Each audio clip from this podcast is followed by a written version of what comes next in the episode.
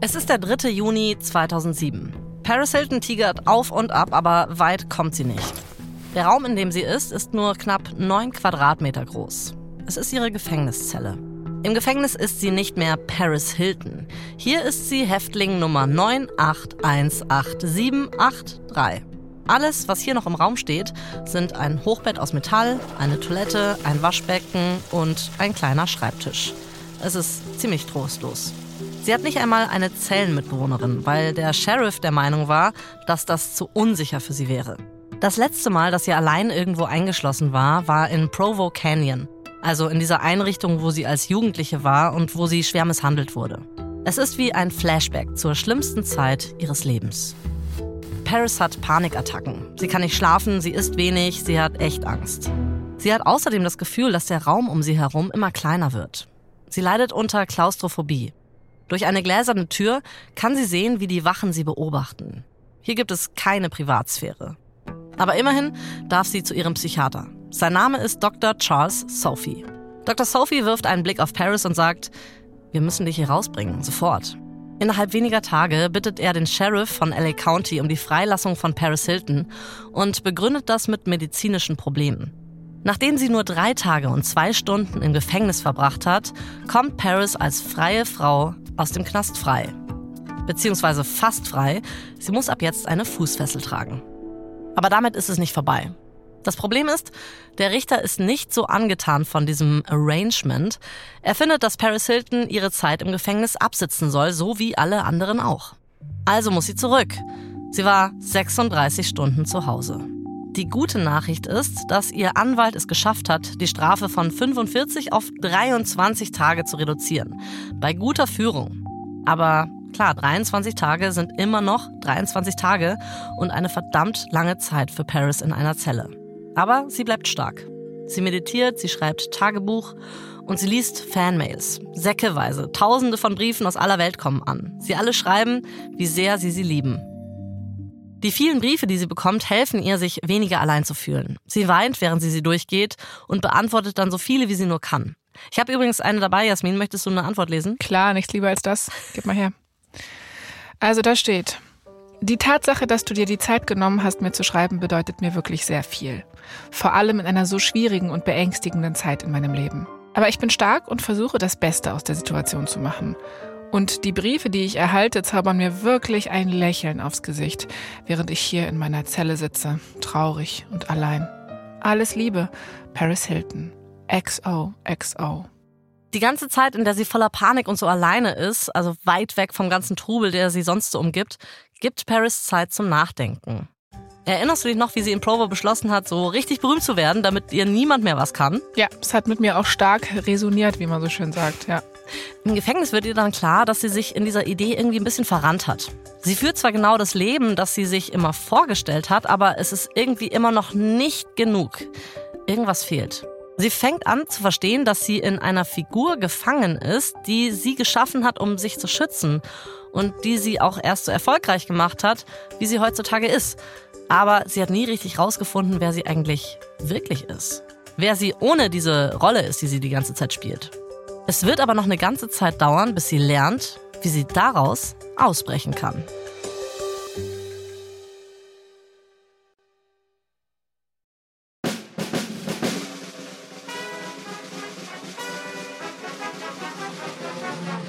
Ich bin Anna Bühler. Und ich bin Jasmin Polat. Und ihr hört verdammt berühmt von Wondery. In unserer letzten Folge war Paris eigentlich unbesiegbar. Ihre Marke war ein Riesenerfolg. Ihre Reality-Show war ein Riesenerfolg. Sie hat einen sehr großen Heartbreak überstanden und ihr Leben lief eigentlich gut. Und dann auf einmal nicht mehr. Ihr erstes Album hat sich nicht so gut verkauft, wie sie gehofft hatte. Dann wurde sie auch noch mit Alkohol am Steuer erwischt und musste nach einigem Hin und Her ins Gefängnis. Aber jetzt kommt sie raus und sie will was verändern. Nein, eigentlich muss sie etwas verändern. Das ist die letzte Folge unserer vierteiligen Serie. Die echte Paris. Es ist 12.15 Uhr am 26. Juni 2007. 200 Paparazzi haben sich vor dem Linwood-Gefängnis versammelt, zusammen mit Dutzenden Fans. Und plötzlich öffnet sich die Tür. Paris Hilton kommt raus. Sie lächelt und die Menge tobt. Als sie zum Auto geht, folgen ihr die Paparazzi. Ein Fan dreht völlig durch.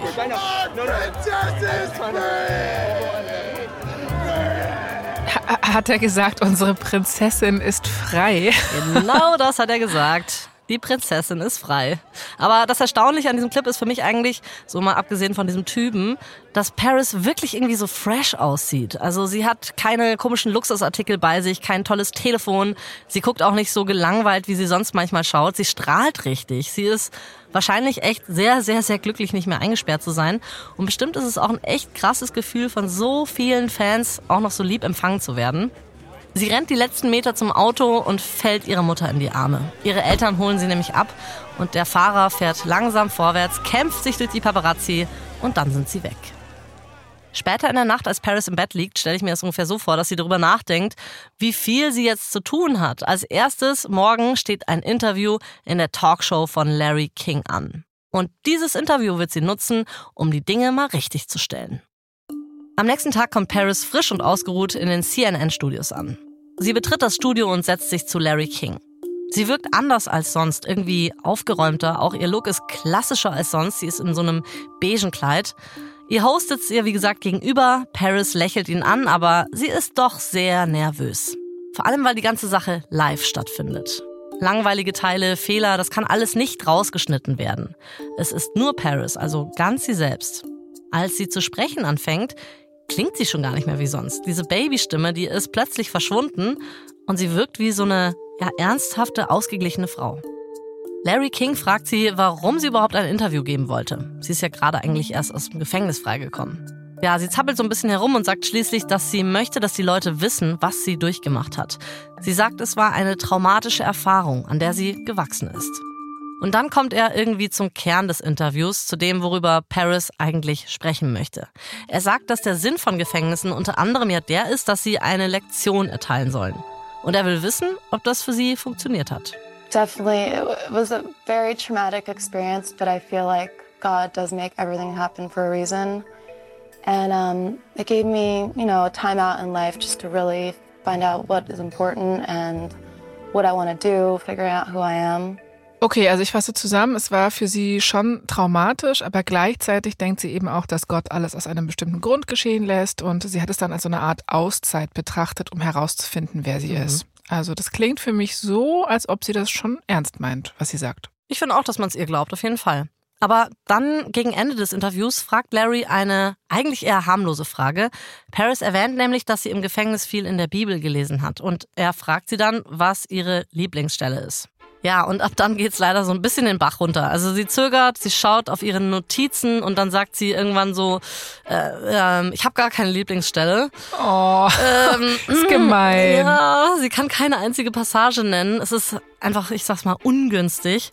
Und mit diesem einen kleinen Fauxpas hat sie es echt vermasselt. Es scheint so, als wäre jetzt diese neue, eigentlich echte Paris die Rolle und nicht die Blondine mit der Babystimme, die sie das ganze Jahr vorher gespielt hat.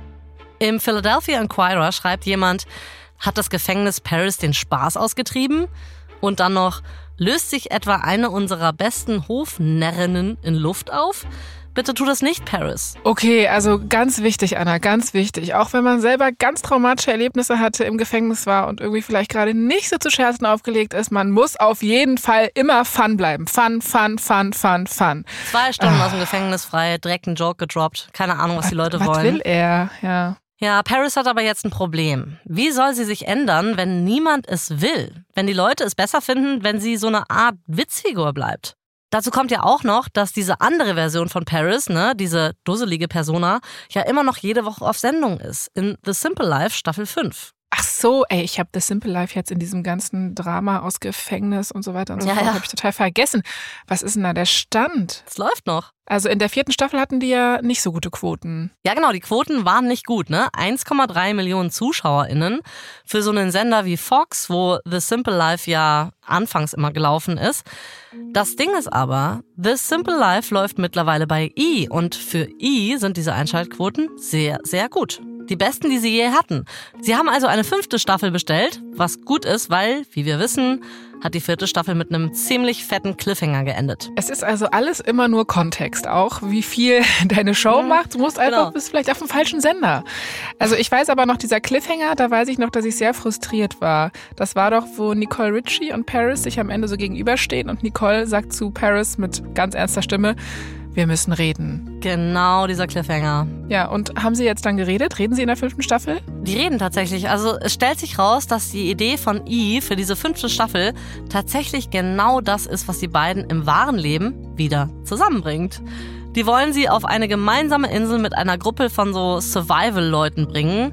Offenbar hassen Paris und Nicole dieses Konzept, aber so sehr, dass sie sich in einem Restaurant verabreden, um das zu besprechen. Was? Ja, genau. Ein Gast hat dann später gesagt, für mich sahen die beiden wie beste Freundinnen aus. Sie haben nonstop geredet. Ich finde das mega lustig gerade, dass sie so eigentlich sich hassen, aber dann so sind, ey, bevor wir auf eine einsame Insel gehen, komm, komm, Bitch, wir reden.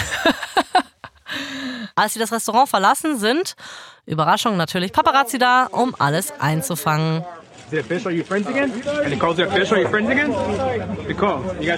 Ja, am nächsten Tag ist es das Thema in den Boulevardzeitungen. Die Leute sind tatsächlich begeistert, dass Paris und Nicole wieder Freundinnen sind.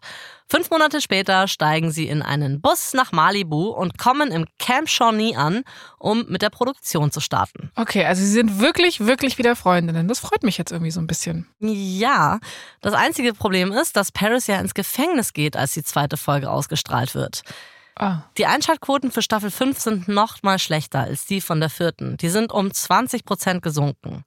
Und dann wird auch noch Nicole mit Alkohol am Steuer erwischt und sie Oh. verbringt auch noch ein paar Tage im Gefängnis. Nicole! Mann, das ist nicht gut, Leute. Das ist eine weirde Drunk Driving Bubble, das ist. Das ist echt Ja. seltsam. Nach der fünften Staffel The Simple Life beschließt dann jedenfalls auch I, dass es nicht noch eine weitere Staffel geben wird. Jetzt ist Ende. Die Daily News zitiert jemanden vom Personal mit den Worten, wir hatten das Gefühl, dass das reale Drama in ihrem Leben alles überschattet, was in der Sendung passiert. Also so nach dem Motto, kann man eh nicht toppen. In der Öffentlichkeit tut Paris so, als ob sie erleichtert wäre. Gegenüber der Presse erklärt sie, es waren großartige fünf Jahre und wir hatten viel Spaß. Ich bin froh, dass es dabei geblieben ist. Das gehört natürlich alles zu dieser abgeklärten Persona. Aber bestimmt ist es auch eine ziemlich dolle Veränderung für Paris. Ich meine, das ist immerhin die Show gewesen, die sie schon so zum Superstar gemacht hat, ne? Ich glaube, es ist Ja. nicht so leicht, wie sie tut. nee, ist bestimmt nicht leicht loszulassen. Ja, genau. Es ist halt dann doch mal Zeit für was Neues. Nach The Simple Life versucht Paris sich nochmal als Schauspielerin. Allerdings sind die Filme so absurd und trashig, dass sie wirklich richtig dolle floppen. Und die Kritiken sind sehr schlecht und sie wird direkt für mehrere goldene Himbeeren nominiert. Brr, brr. Der Versuch, sich irgendwie beruflich weiterzuentwickeln, geht also ziemlich in die Hose. Egal was sie tut, eine Marke aufbauen, ein Album rausbringen, in Filmen mitspielen, die Leute können in ihr nichts anderes sehen als die blonde Erbin. Paris greift also auf das zurück, was sie kennt. Nur dieses Mal umso stärker.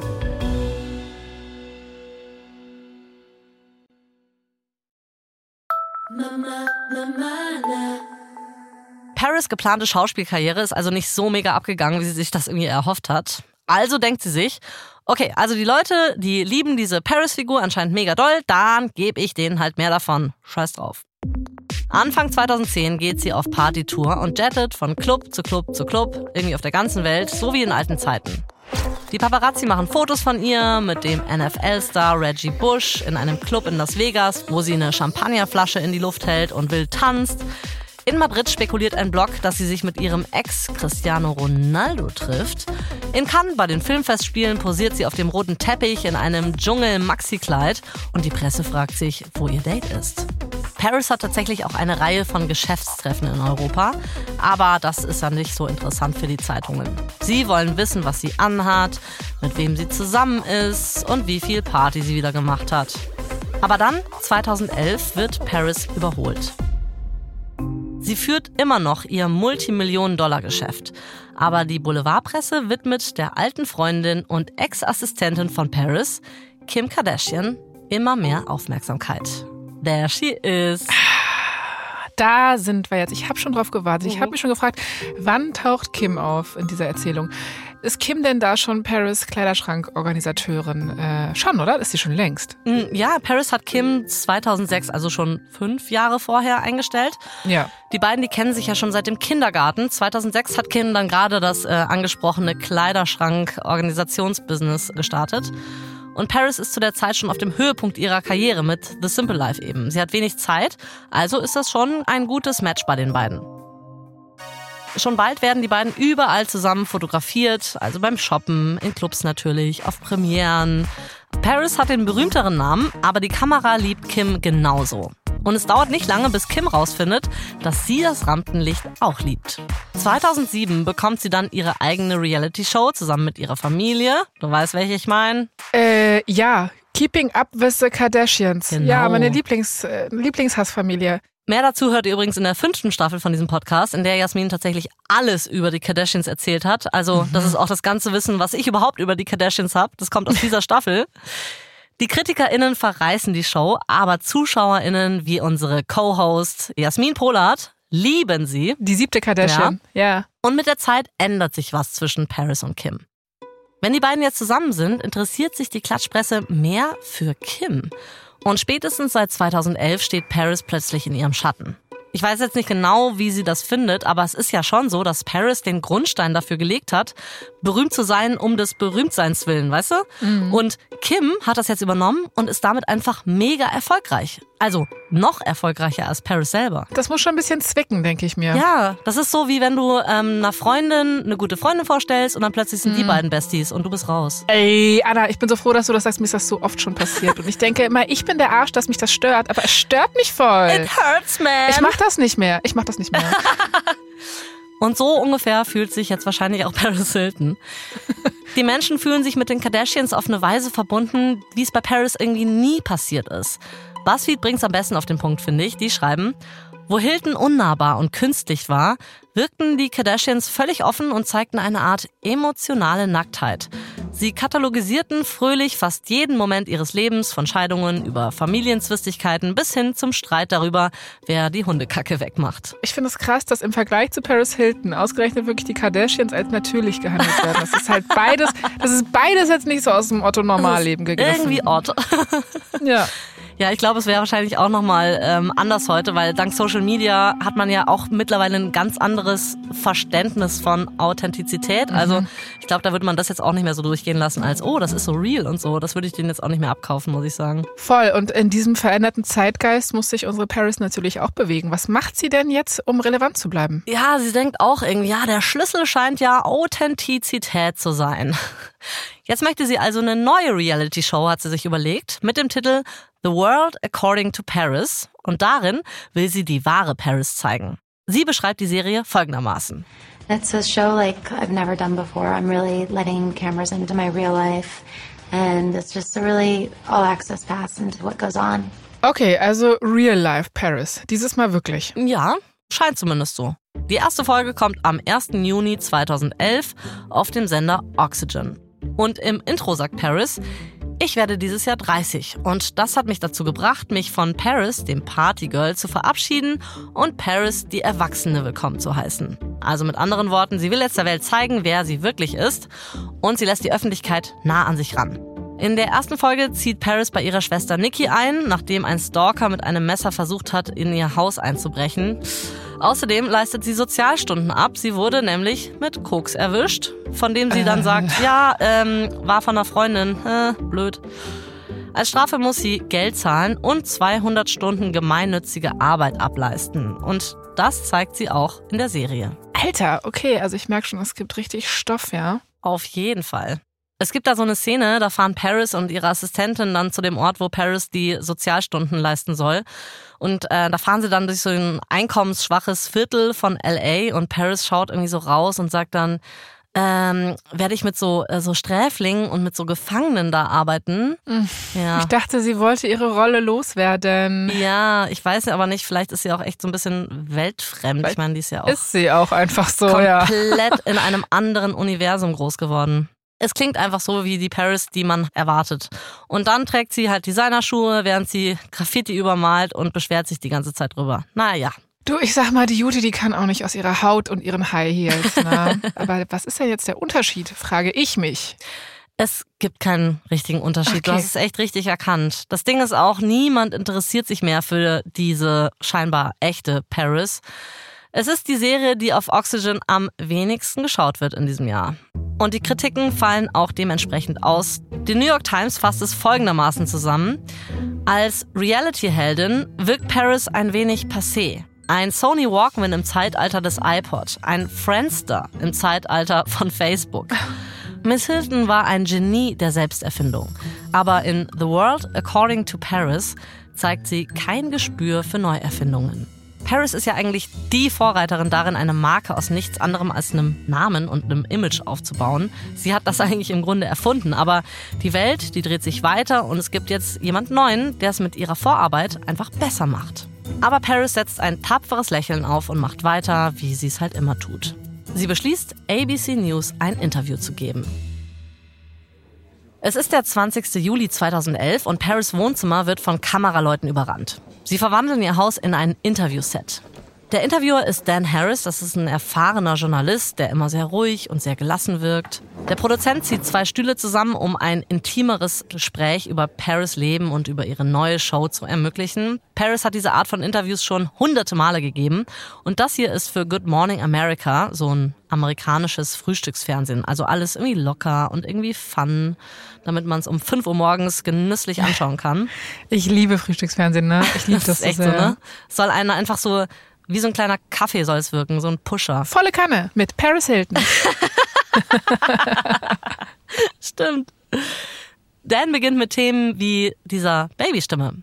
Paris ist froh, dass sie endlich die Wahrheit sagen kann. It's a character that I developed for The Simple Life. They wanted someone who is an airhead and kind of had the baby voice, so that's a character that I had to do and continue to do for five seasons. Also sie sagt eigentlich, dass das alles nur eine Rolle für diese Show war. Und sie sagt auch, dass sie manchmal, wenn sie vor der Kamera steht, darauf zurückfällt, weil sie es halt total lange so gemacht hat. Der Interviewer will dann was zu ihren Unternehmen wissen und geht danach aber auch zu härteren Fragen über. Zum Beispiel, ob sie sich Sorgen mache, dass Kim Kardashian sie in den Schatten stellt. Und Paris so, No, not at all. nö, gar nicht. Und dann fragt Dan Harris, ob sie die niedrigen Einschaltquoten ihrer neuen Sendung ärgern. Und Paris wieder so, No. Ich erinnere mich an das Interview. Es war wirklich so Mauer, Mauer. Man hat einfach so in ihrem Gesicht gesehen, so nein, nein. Ja, Ja. aber dieser Dan, der ist hart, der gibt nicht auf. Und je mehr er weitermacht, desto mehr versteinert Paris. Das hat sie auch auf jeden Fall nicht erwartet. Und irgendwann fragt er, ob sie nicht manchmal Angst hat, dass ihre Zeit vorbei ist. Do you ever worry about your moment having passed? You want to wrap up? Paris schaut dann ins Off zu ihrer Publizistin und fragt, äh, passiert das wirklich gerade? Was soll ich jetzt machen? Und dann gibt's einen Schnitt. Also ich habe ja gesagt, ich habe das Interview gesehen, beziehungsweise ich erinnere mich noch dran. Und habe ich nicht gecheckt, warum sie da in dem Moment wirklich so irgendwie ins Schleudern kommt, dass sie so unsouverän reagiert. Das Lustige ist, dass äh, so wie es dir geht, jetzt gerade, ging es dann auch ganz, ganz vielen ZuschauerInnen. Dieses Interview ist ein neuer Tiefpunkt für Paris. Es wird am Morgen nach der letzten Folge ihrer Show ausgestrahlt. Drei Wochen später stellt Oxygen Network The World According to Paris ein. Paris probiert zwar immer wieder neue Dinge aus, aber währenddessen hängt sie irgendwie immer noch an den Überresten von ihrem alten Ich und der Rolle, die sie über Jahre irgendwie so gespielt hat. Und die ja auch zu einem gewissen Teil mit ihr eins geworden ist. Es ist, als könnte sie das alles nicht ganz loslassen und als hätte sie zu viel Angst, sich ins Unbekannte zu wagen. Aber eigentlich müsste sie genau das jetzt tun.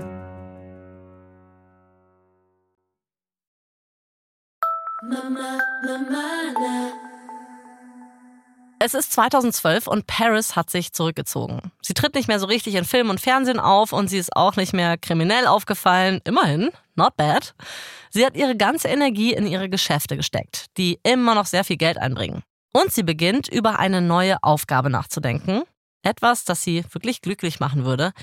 Sie erinnert sich daran, wie viel Spaß sie immer in Clubs hatte. Sie ist ja immer gerne feiern gegangen, auch schon in sehr jungen Jahren, wie wir in der ersten Folge gehört haben. Sie liebt die Atmosphäre, sie liebt die Eindrücke, die Musik und das Tanzen. Vor allem elektronische Dance Music hat sie angetan, also EDM, wie die Kids sagen. Ja, Anna, hörst du denn EDM? frage ich mich. Nee, ich bin also so gar keinen EDM-Fan, so null. Ich hätte es mir auch wirklich nicht vorstellen können. Ich stelle mir gerade vor, wie du so mit so riesigen Kopfhörern so Boomfunk MC, weißt ja, du noch? so ein kleiner Partyfinger in der Luft. Genau. Nee. Ja, aber Paris ist auf jeden Fall Fan, seitdem sie 2006 so einen Girls-Trip nach Ibiza gemacht hat. Seitdem ist sie mega gehuckt. Damals ist sie mit noch ihrer äh, Freundin und, kann man sagen, ihrem Accessoire Kim Kardashian unterwegs Ja. und noch mit einer anderen Freundin. Da sind sie im Lieblingsclub von Paris auf Ibiza, im Amnesia. Sie liebt diesen Club, das Soundsystem ist da super fett, es gibt Lasershows, so Schaumkanonen, alles, was man 2006 auf geilen Partys halt brauchte. Paris ist auf jeden Fall auf diesen Schaumpartys auf Ibiza und sie kann vom VIP-Bereich wunderbar aufs DJ-Pult gucken. Sie sieht, wie der DJ die Menge kontrolliert. Und das bringt Paris auf eine Idee. Paris denkt sich so, hm, wie wär's, wenn ich die Person wäre, die diese Atmosphäre hier im Club herstellt? Vielleicht könnte ich ja auch DJ werden. Es dauert allerdings noch ein paar Jahre, bis Paris sich so richtig damit auseinandersetzt. 2012 ist sie mit dem DJ Afrojack zusammen, der sie mitnimmt auf die größten EDM-Festivals. Und da sieht sie ihm oft bei der Arbeit zu und merkt, dass sie es jetzt doch mal versuchen will. Es gibt nur ein Problem, äh, wobei eigentlich dann doch mehr als eins. Erstens ist das DJ-Ding im Jahr 2012 eine extrem von Männern dominierte Welt. Und zweitens, sie hat das alles noch nie gemacht. Aber egal, sie muss ja nur ein paar Knöpfe drücken, denkt sie sich, sie will es auf jeden Fall versuchen. Die Menschenmassen, die Energie, die Musik, das ist alles ihr Ding. Ey, da habe ich sie auch wirklich, wo du es gerade sagst, wieder so vor Augen. Ähm, so ein paar Bilder, die ich einfach nur so gestort hatte in meinen Synapsen. Ja, ja. Wo sie dann da am äh, Pult ist, da an den Knöpfen und äh, mit, den, so, mit so einem ja. Arm in der Luft. Das ist doch, das, ist, das passt zu ihr. Ja, und man denkt sich die ganze Zeit so, das macht sie nicht gerade live. Also, ne, so man, man, Ja. ich weiß nicht, das ist gemein von mir, dass ich ihr nicht zutraue, dass, also ich denke so, das ist, da läuft eine CD irgendwie unter einem, Ja, der das aber Schublade. andererseits, ja, wer weiß, was David Getter da macht. Also genau das von Gleiche. daher. Hast du recht. Und Paris denkt sich auch so, komm, auch wenn ich jetzt nicht genau weiß, wie das hier alles funktioniert, man kann es doch einfach mal ausprobieren. Es ist Samstag, der 23. Juni 2012. Menschen aus der ganzen Welt sind nach Sao Paulo gekommen, in Brasilien, um das Pop Music Festival zu besuchen. Auch Paris Hilton ist da. Aber heute Abend ist sie nicht nur zum Tanzen hier, sie ist hier, um ihr erstes Set zu spielen. Sie trägt einen schwarzen Strass-Bodysuit mit passenden Handschuhen, diamantenbesetzte Kopfhörer, so ein Classic Paris-Outfit, wie man sich halt vorstellt. Und sie ist nach einem Auftritt von J-Lo dran. Sie ist ziemlich nervös. J-Lo beendet ihren letzten Song, Dance Again, und geht von der Bühne. Das Stadion ist gestopft voll. Jetzt ist Paris an der Reihe und sie fühlt sich bereit. Sie hat sich die Soft- und Hardware-Basics von Mike Henderson, aka DJ Endo, beibringen lassen. Ja, und danach hat sie einfach super viel geübt und hat sich, und ich lüge jetzt nicht, das hat sie in ihrer Biografie wirklich so beschrieben, sie hat sich noch ein paar YouTube-Tutorials reingezogen. Das ist einer der raren Momente, in denen ich wirklich mit Paris Hilton relaten kann. Also wer guckt sich denn nicht YouTube-Tutorials an? ich find's so süß. Vor allem, also, sie schaut Tutorials und dann hat sie aber auch einfach die Balls, sich vor 30.000 Menschen zu stellen Ja. und die Knöpfchen zu drücken. Sie startet ihr Set, sie tanzt und sie spürt den Techno-Beat. Jeder kann ihr Gesicht auf diesem riesigen LCD-Bildschirm direkt hinter ihr sehen. Und sie lächelt, zwinkert so in die Menge. Sie sieht wirklich, wirklich glücklich aus. Sie ist in ihrem Element. Und die Leute tanzen. Und die Leute sind alle so, that's hot.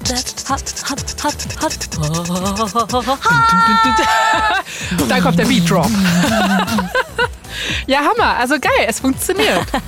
Ja, es funktioniert auf der Tanzfläche in dem Moment. Die Kritiken danach sind aber, wir kennen es bei Paris, so mittel. Aber dann wird ihr trotzdem ein weiterer Auftritt angeboten. Dieses Mal in einem Club in Cannes und der ist echt groß. Da haben DJs wie Rick Ross und Wiz Khalifa aufgelegt. Die meisten Leute müssen wirklich zu den Besten der Branche gehören, um solche Angebote zu bekommen. Aber Paris ist halt irgendwie Paris, also wahrscheinlich schadet ihr Name nicht. Und die EDM-Crowd, die liebt sie tatsächlich. Und sie wird gut bezahlt.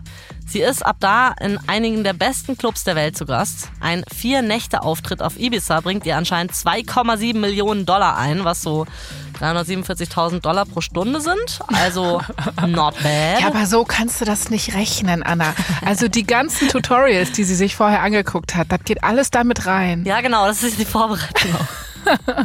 ja, krasser Stundenlohn. Es sind allerdings nicht alle begeistert, sie in der elitären Welt der bestbezahlten DJs zu begrüßen. Wenn man Paris und DJ googelt, findet man doch einen großen Haufen Hater. Viele davon auch prominent, wie zum Beispiel DJ Deadmaus.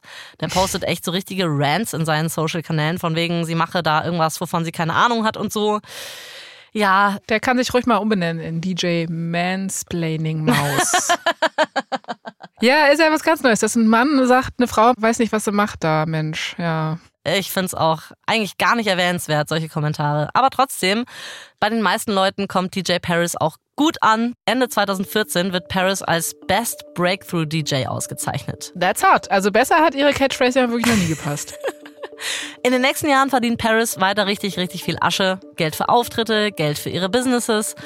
Im Jahr 2018 hat sie 25 Düfte und 18 Produktlinien. Ja. 25 Düfte? Ja. Hör mal. Ich nee, aber wirklich krass. Wir hatten von zwei gehört. Jetzt ist sie bei 25. Da hat sie, aber da war sie wirklich, da war sie äh, geschäftstüchtig. Na gut. Und alles, was sie macht, also die Düfte, die 18 Produktlinien, die sie sonst noch hat, die werden in über 60 Ländern verkauft. Sie hat die Kontrolle. Und 2019 ist sie endlich bereit, ihre Schutzhülle fallen zu lassen. Also so ernsthaft. Ja, aber das hatten wir jetzt ja schon am Anfang von der Folge. Macht sie es denn jetzt wirklich? Dieses Mal macht sie es wirklich. Und zwar in einem Dokumentarfilm. Verschiedene Produktionsfirmen sind im Laufe der Jahre an sie herangetreten, um einen Dokumentarfilm zu drehen, aber sie war irgendwie noch nicht so ready. Aber dann sieht sie einen Film über die brillante Schauspielerin und Erfinderin Hedy Lamar.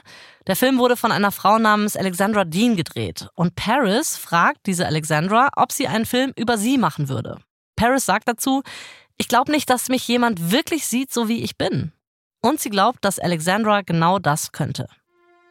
Sie gewährt dem Dokumentarfilmteam vollen Zugang zu ihrem Leben, sie interviewen sogar ihre Familie, also einschließlich ihrer Eltern, und sie gibt ihnen altes Filmmaterial von ihr als Kind. Die kleine Paris beim Öffnen von Weihnachtsgeschenken, ein Zoobesuch mit der Familie, verkleidet mit der Kleidung ihrer Mutter, so Sachen halt. Und dann, als Paris sich gerade entscheidet, wie tief sie zu gehen bereit ist, erhält sie einen Anruf von einer alten Klassenkameradin. Jemand aus Provo Canyon. Sie fragt Paris, ob sie sich erinnert, was passiert ist. Jetzt musst du dran denken, Jasmin, dass Paris noch nie jemandem über ihre Erfahrungen erzählt hat, ne? Mhm. Und jetzt ist da jemand, der plötzlich mit ihr reden will. Also jemand, der dasselbe erlebt hat. Sie planen also ein Treffen und beschließen auch weitere Betroffene einzuladen. Sie hat keine Ahnung, was bei diesem Treffen passieren wird. Sie hat die ganze Erfahrung so weit verdrängt, dass sie nicht mal weiß, wie sie reagieren wird. Aber sie beschließt trotzdem, dass die Kameras dabei sein dürfen. In der Doku kommen insgesamt fünf ehemalige Mitschülerinnen von Paris aus Provo zu Wort. Sie sitzen alle gemeinsam in Paris Wohnzimmer und tauschen ihre Erfahrungen von damals aus. Eine Frau nach der anderen erzählt von den wirklich schrecklichen Dingen, die ihnen in dieser vermeintlichen Schule widerfahren sind. Der körperliche Missbrauch, der psychische Missbrauch, die Einzelhaft, die absolut würdelose Behandlung. Dann basteln sie Plakate mit der Aufschrift Provo Canyon School. Allerdings ist das Wort School durchgestrichen. Stattdessen schreibt jede der Frauen etwas über ihre Erfahrungen in Provo. Als Paris an der Reihe ist, schreibt sie verbaler, körperlicher und emotionaler Missbrauch. Und dann schreibt sie die Folgen auf. Vertrauensprobleme, Angstzustände.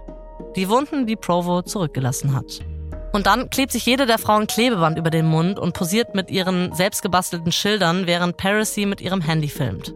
Das alles ist auch in der Dokumentation zu sehen und außerhalb des Dokumentarfilms entwickelt sich Paris zu der Anführerin einer Bewegung. Sie nutzt ihre enorme Reichweite in den sozialen Medien, um eine Kampagne mit dem Namen Hashtag Breaking Code Silence zu starten, um alle Einrichtungen dieser Troubled Teen Industry wie Provo aufzudecken. Ich sollte an dieser Stelle erwähnen, dass die Provo Canyon School im Jahr 2000 auch verkauft wurde und nun unter einer ganz anderen Leitung steht. Aber diese Schulen an sich, die gibt es immer noch. Ich finde es krass, wenn du sagst, neue Leitung ist ja schön und gut, ne? Aber wenn die Wände da sprechen könnten, also ich will ja. mir wirklich gar nicht ja. vorstellen, dass man nach diesen Erkenntnissen irgendwie überhaupt vorbehaltlos sein Kind da noch hinschickt. Wirklich richtig, richtig, richtig krass. Ja, definitiv. Also auch ein, wahrscheinlich ein Thema für einen ganz anderen Podcast mal. Genau, ja. In dieser Doku gibt es dann noch eine Szene, wo man Paris sieht, nachdem sie mit diesen ganzen Frauen gefilmt hat. Paris steht da ganz allein in ihrem riesigen Kleiderschrank und ihr laufen Tränen übers Gesicht. Es ist schon ein so ein richtig echter Moment. Und sie sagt, Sometimes I feel like so many things, but sometimes like this robot and this character that I did and talking with them, like I started remembering who I was before. And just, I don't know. It makes me sad they took that away. Durch das Zusammentreffen mit den anderen Frauen, die früher auch mal in Provo waren, wurde Paris nochmal bewusst, was für ein Roboter sie die ganzen Jahre über war. Und dass sie eigentlich vor diesem ganzen Missbrauch auch ganz anders war. Das trifft sie natürlich sehr hart, dass die Schule ihr das genommen hat. Und dann schaut sie sich all ihre Kleider und Schuhe an und sagt, When I look around my life, like it's like a cartoon. I don't know, like I've created this fantasy world cartoon. But the thing is, I don't even give a f about any of these things. Also ihr Leben ist wie die Figur Paris Hilton. Irgendwie Fassade und eigentlich total unwichtig. Ich finde es irgendwie krass, weil es ist dann doch irgendwie alles so fragmentiert bei ihr, finde ich. Also ich habe ja gerade eben noch total viel über sie gelacht, weil Ja. ich halt auch einfach so finde, so, naja, es gibt da einfach Dinge an ihrer Persona, die ja irgendwie so ein bisschen konstruiert sind, irgendwie auch so ein bisschen extra darauf ausgelegt sind, dass man über sie lacht, Ja. ähm, dass sie sich selbst auch nicht so ernst nimmt, was sich auch gut verkauft, was sie auch zum Teil irgendwie ist.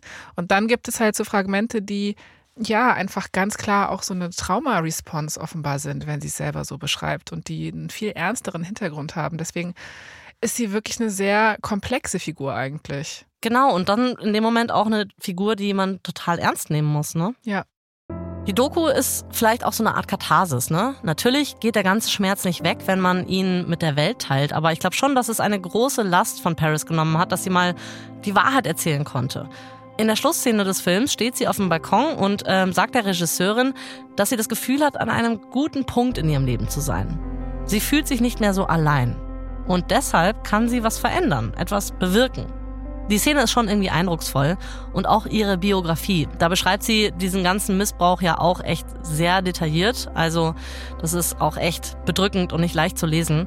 Aber es ist eben auch ein Teil von Paris Geschichte, die sie ja jetzt mit der ganzen Welt teilt. Ja, ähm, apropos, was mir gerade einfällt, was ist eigentlich mit Paris Eltern? Haben die das dann alles äh, mit der Doku rausgefunden oder wie war das? Ja, zumindest ist das die offizielle Version, ja. Es gibt auch eine Szene in der Doku und ähm, das schreibt Paris auch in ihrer Biografie, dass es das erste Mal war, dass sie mit ihrer Mutter darüber geredet hat. Und als sie der Mutter von Provo erzählt hat, vergräbt diese kurz das Gesicht in den Händen. Aber als sie wieder hochguckt, ist sie sehr gefasst. Sie sagt dann, wenn ich das gewusst hätte, hätten wir dich sofort da rausgeholt. Aber sie haben sie ja auch immer in die Schulen gesteckt. Also Paris sagt auch, dass ihre Eltern Profis darin sind, Sachen zu vertuschen und gute Miene zum bösen Spiel zu machen und so. Also wer weiß, wie viel ihre Eltern im Endeffekt gewusst haben. Paris setzt sich heutzutage immer noch dafür ein, dass diese Art von Einrichtungen geschlossen werden. Sie hat vor der Provo-Schule protestiert und hat vor Gericht gegen sie ausgesagt. In ihrer Biografie sagt sie, dass diese aktivistische Arbeit das ist, worauf sie in ihrer Karriere am stolzesten ist. Und ich meine, Paris hat ja wirklich einiges gemacht, wie wir gehört haben. Und mittlerweile läuft's auch privat echt gut. Seit 2021 ist sie verheiratet mit dem Autor und Unternehmer Carter Ream und die beiden haben Anfang 23 mithilfe einer Leihmutter ein Kind bekommen. Ja, das habe ich gesehen auf Instagram. Das war auch echt überraschend für mich, ehrlich gesagt, weil, ja, ich weiß auch nicht, das habe ich irgendwie nicht mehr auf dem Schirm gehabt. Auf jeden Fall fand ich es total süß, als sie dann dieses Bild mit diesem Minifinger gepostet Ach, echt? hat und ihre Caption dazu. Das kam für mich irgendwie total aus dem Blauen, aber total schön. Ja, daran geht sie auch total auf. Das hat sie in einem Interview gesagt. Also in dieser Rolle geht sie sehr auf. Also zusammengefasst muss ich schon sagen, dass es mich überrascht hat, wie viel hinter dieser Figur Paris Hilton steckt. Also irgendwie war es schon klar, ne, dass sie mehr ist als dieses Party-Club-Girl. Trotzdem glaube ich auch immer noch, dass sie eigentlich sehr viel schlauer ist, als sie sich so gibt. Aber klar, das möchte ich auch nochmal betonen, man muss immer bedenken, es ist ja gerade auch ihre Agenda, ihre Geschichte in der Öffentlichkeit so ein bisschen umzuschreiben. Ne? Das muss man, glaube ich, schon mitdenken. Aber andererseits muss einem das auch erstmal gelingen. Ob man Paris jetzt liebt oder hasst, sie ist irgendwie iconic. Eines ist sicher, sie verdient unseren Respekt. Und that's hot.